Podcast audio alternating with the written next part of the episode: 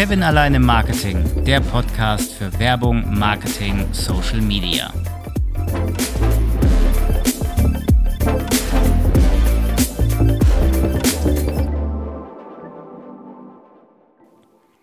Heute am Heiligen Abend habe ich etwas ganz Besonderes vorbereitet.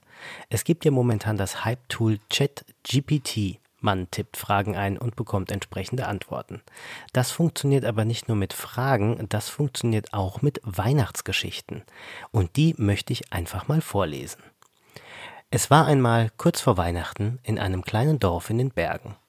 Die Menschen waren alle sehr beschäftigt damit, Weihnachtsgeschenke zu besorgen und ihre Häuser für das Fest zu schmücken. In einer kleinen Hütte am Rande des Dorfes lebte eine alte Frau namens Maria. Sie war sehr einsam, da sie keine Familie mehr hatte und kaum Freunde. Trotzdem hatte sie immer ein Lächeln auf den Lippen und war immer bereit, jemandem zu helfen.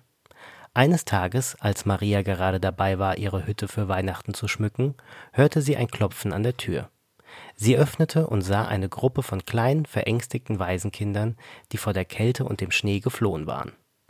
Maria nahm die Kinder sofort auf und gab ihnen etwas zu essen und zu trinken. Sie sang ihnen Weihnachtslieder vor und erzählte ihnen Geschichten vom Weihnachtsmann und den Weihnachtsengeln.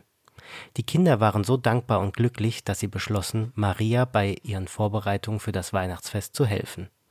Am Weihnachtsabend saßen alle zusammen um den kleinen Weihnachtsbaum, den die Kinder mit Maria geschmückt hatten. Sie sangen Weihnachtslieder und freuten sich über die Geschenke, die der Weihnachtsmann für sie hinterlassen hatte.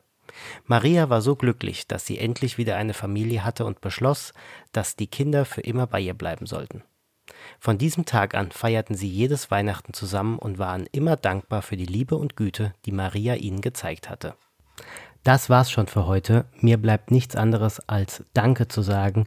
Danke für das Jahr 2022. Danke für die ganzen tollen Gäste, die ich hatte und natürlich auch danke an meine Hörerinnen und Hörer, weil ohne euch wäre der Podcast nicht das, was der Podcast momentan ist. Ich danke euch von Herzen, wünsche euch ein wundervolles Weihnachtsfest, frohe Festtage und wir hören uns bis zum nächsten Mal.